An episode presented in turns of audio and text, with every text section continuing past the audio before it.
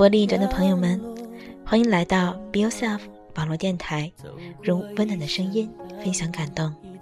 我是主播毛。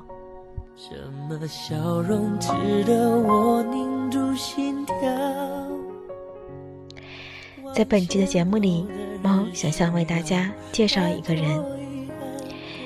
在之前的节目里呢，猫做过一期关于我身边那些特立独行的女子。今天想介绍的这位女子，也是一位非常传奇的人物。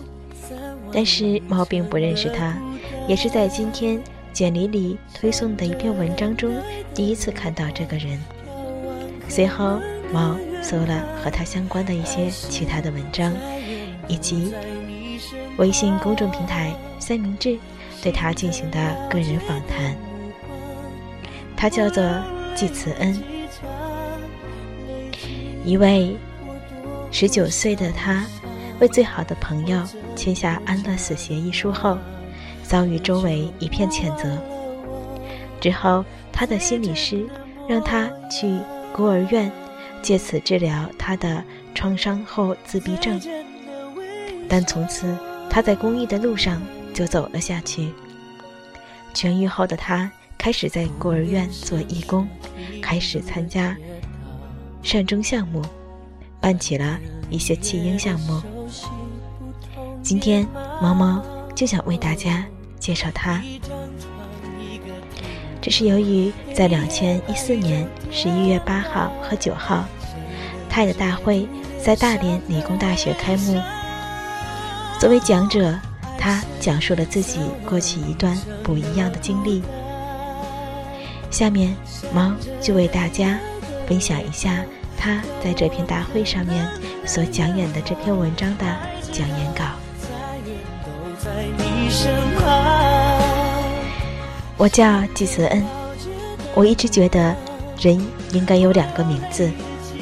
一个是父母取的，代表了他们对我们的期望；一个是自己取的，代表了我们对他们期望的回馈。所以我为自己取名为季慈恩。我非常纪念在我生命中我收获和付出过的慈悲与恩情。他曾经改变过我的生命。我到目前的生命分为两个部分：二十岁之前和二十岁之后。和所有人一样，又不完全一样。那一年，我最好的朋友得了肝癌，因为他在荷兰留学，所以他也很自然的知道，在荷兰安乐死是合法的。为了让我签署安乐死同意书，他拒绝打杜冷丁。刻意在我面前表现出肝癌是如此的摧毁着他，他每天疼的咬自己的胳膊，一直把牙咬掉。这时他才告诉我，他想我为他签署安乐死同意书。他求我，他求我放他一条生路。当年虽然我小，但是我知道，此生。我能为他做的最后一件事，就是放他走。于是，在万般无奈下，我狠心的为他签署了安乐死的同意书。这个决定也因此改变了我的后半生。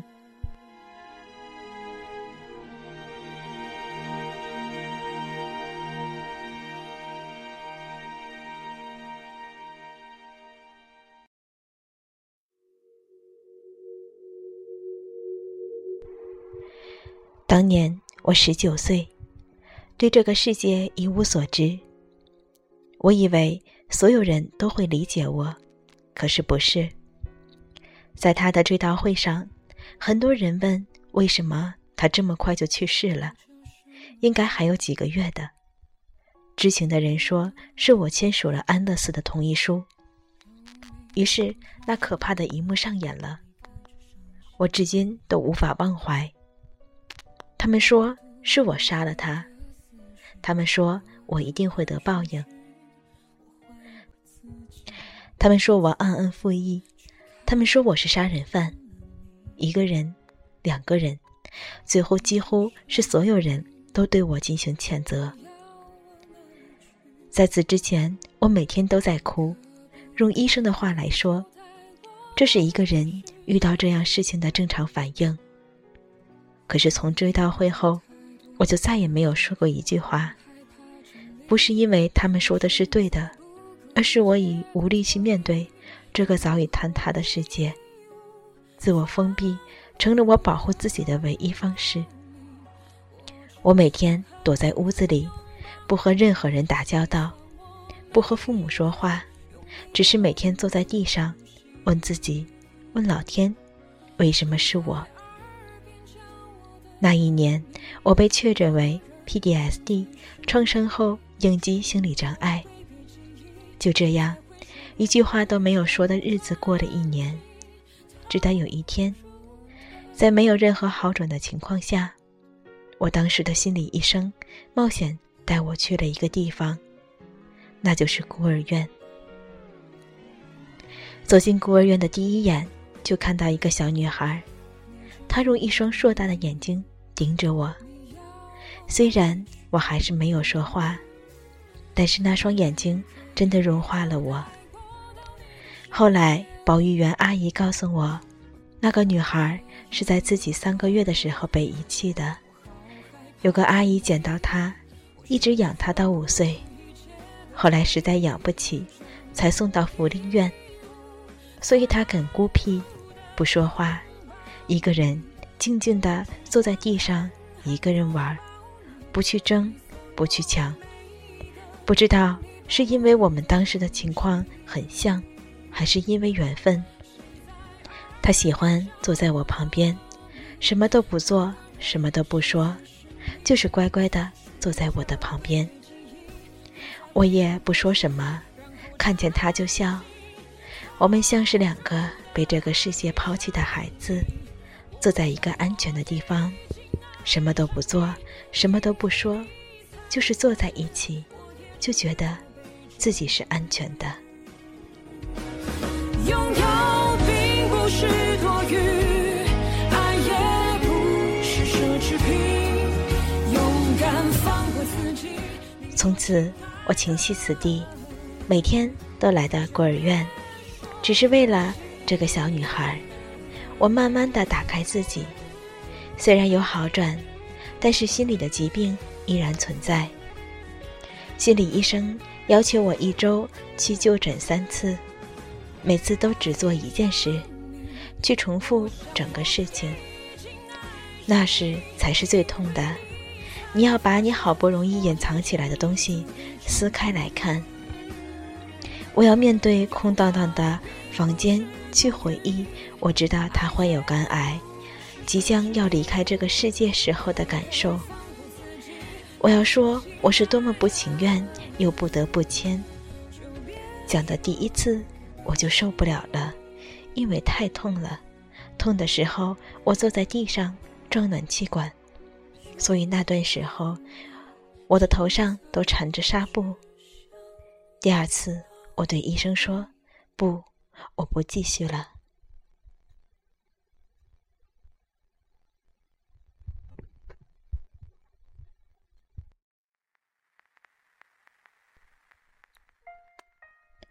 那一年，我外婆每天都会爬六层楼来看我。那天她爬楼的时候摔了一跤，我躲在门缝里看她的样子，顿时我突然发现。妈妈的头发瞬间白了好多，外婆也老了很多。我狠心关上门，然后我问自己：我真的只能如此吗？我真的只能让家人、一生都面对这样的我吗？我想不是的。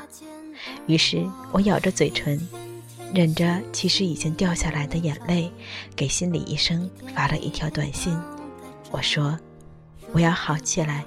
我去治疗，就这样，我逼迫自己再次走进心理医生的办公室，去面对我自己的伤口，一次又一次的复述，一直到最后一次，我已经复述了五个月。那件事，我讲了三五十遍。当我去北京德胜门的精神鉴定中心做鉴定的时候，鉴定师说：“你真是个奇迹，这么短的时间就恢复的这么好。”当我拿着那盖章了已康复的章的单子时，我哭了。哪来的奇迹？这都是我付出了血的代价。所以，当孤儿院的那个小女孩越来越开朗、越来越快乐的时候，旁人说是我救了她，可是他们不知道，其实是她救了我。于是我决定我要收养她。我认为，只有在我身边，她才是安全的。就这样。我陪伴他走过了很多年，等待我符合收养年龄。可渐渐的，我发现，爱与我想象的不同。以前我认为我一定要收养他，只有我才能给他幸福。可渐渐的，我开始接受一个现实：他的病太严重了，他需要好的医疗、好的心理辅导、一个健全的家庭。一个好的特殊教育环境，而这一切都不是我能给的。于是，我开始帮他寻找收养家庭。最终，有一对善良的美国夫妇愿意收养他，而他们家其他的孩子都已成人，他们会对他呵护万分。我想，这是他最好的归宿。他要走的那天。他躲在房间里一直哭，我以为他是害怕，害怕在没有我的日子里会孤单，会没有安全感，就像我来之前的他。我对他说：“收养你的爸爸妈妈很爱你，他们会对你很好很好。你去了美国会有很多新的小朋友。”可是这个时候，他却说：“如果我走了。”我就再也没有机会回报你了。当时，我真的感觉到我的心在颤抖。一个孩子的成长，真的远远超过了我们成年人的想象。他对于未来，没有一个孩子对陌生的事物本能的恐惧。他只是担忧，他无法回报我。我抱着他，对他说：“孩子。”你回报我的方式，就是用我爱你的方式去爱天底下所有人。我不知道，当年九岁的他是否能深刻领悟我这句话的含义。他只是趴在我怀里，使劲的点头。去年，他又跟随他的养父母回到中国。我们见面的时候。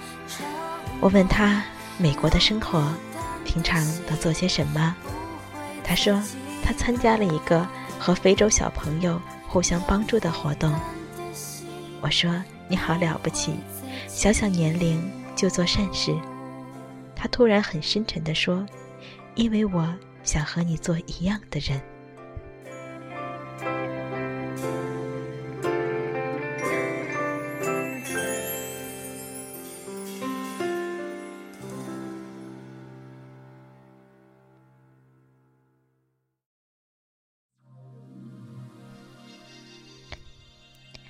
这些年，有很多人问我，我在孤儿院都做什么？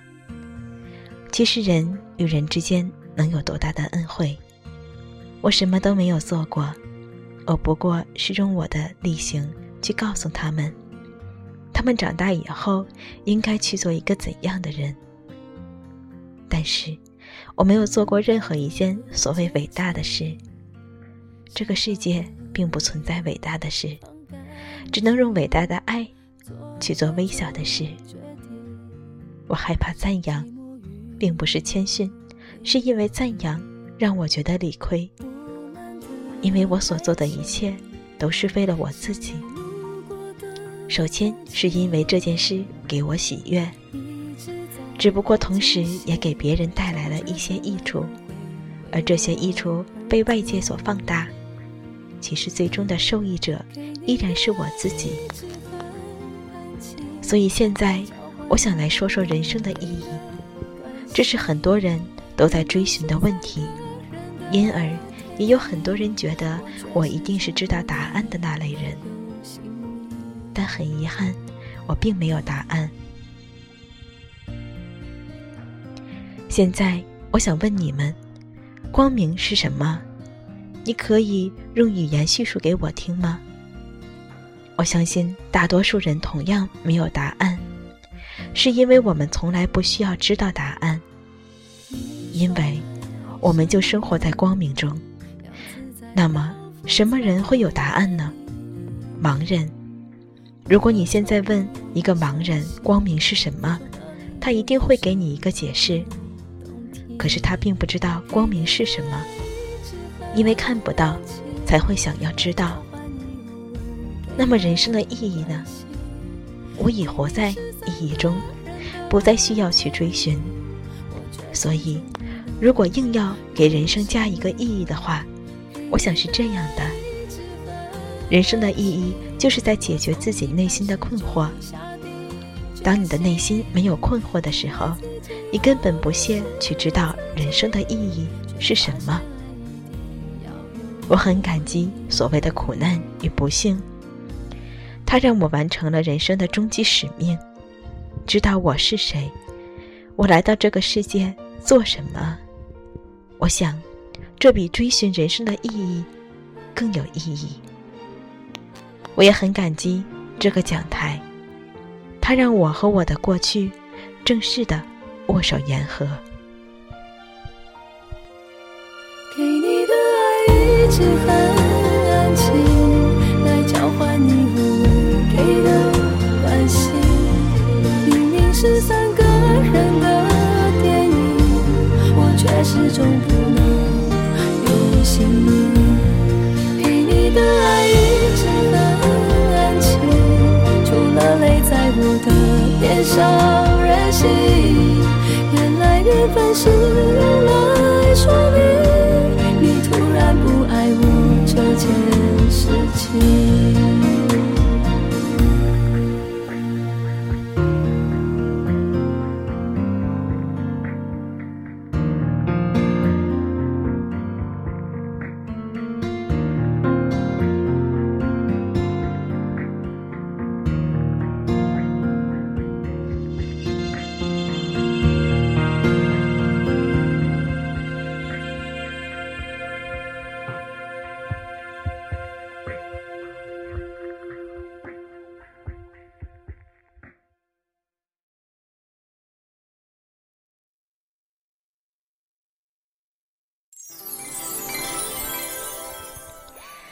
这是一篇演讲文的文稿。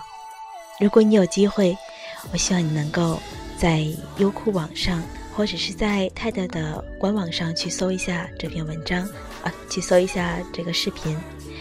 作者是季慈恩，纪念的纪，慈慈祥的慈和恩惠的恩。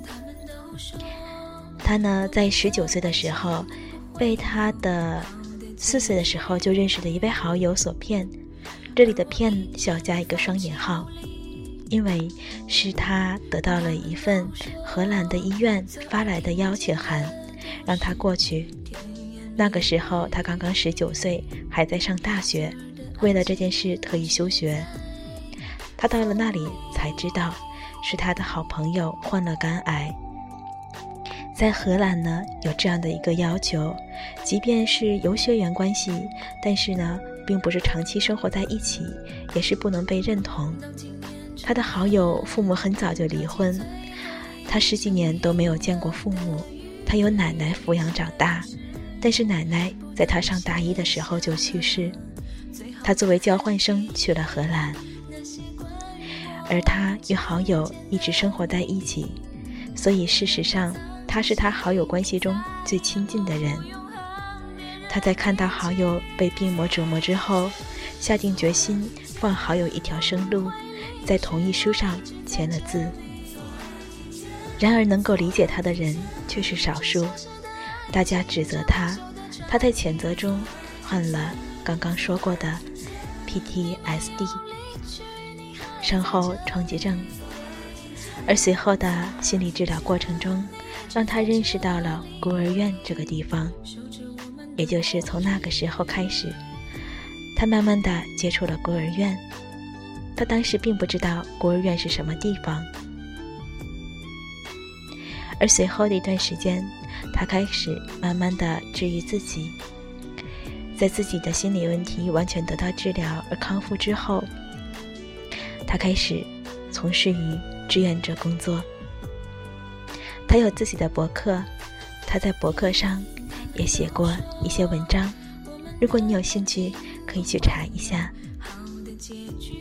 他写过这样的一段话：清醒的荒原狼。重要的不是治好病痛，而是带着病痛活着。曾为自闭症偶入孤儿院而痊愈，并爱上志愿者工作，一生誓死保卫自己干净的灵魂。他说这句话的意思是：如果你身上并没有伤的话，什么事都可以做，都不会那么难。一个人天真很容易，最不容易的是经历沧桑后依然保持纯真。我觉得这是我最大的挑战。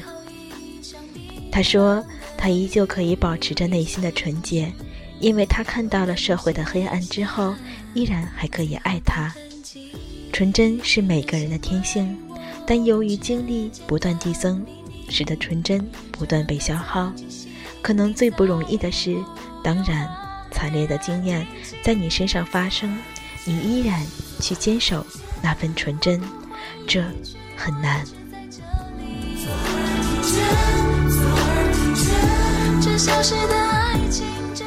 在本期的节目里，猫为你介绍了一位这样一个特立独行的女子，她叫做季慈恩。她有自己的微博，也有自己的空间。她接受过一些网站的采访，她是一位志愿者。这样一个女孩子。这样的一个特殊而又普通的一位女孩子，真的让我们明白了一些关于生与死之间的礼物。如果你有兴趣，请在网上去搜到她，去听一听她的访谈节目。如果你对他的文章感兴趣，猫会在之后的公众平台上推一些他写过的文章，或者是采访过他的一些节目。在在微信公众平台搜索 “Girls Talk” 中划线 “Be Yourself”，找到我们，就可以看到一些新的文章。这里是 “Be Yourself” 网络电台，用温暖的声音分享感动。我是主播猫，我们下期节目再见。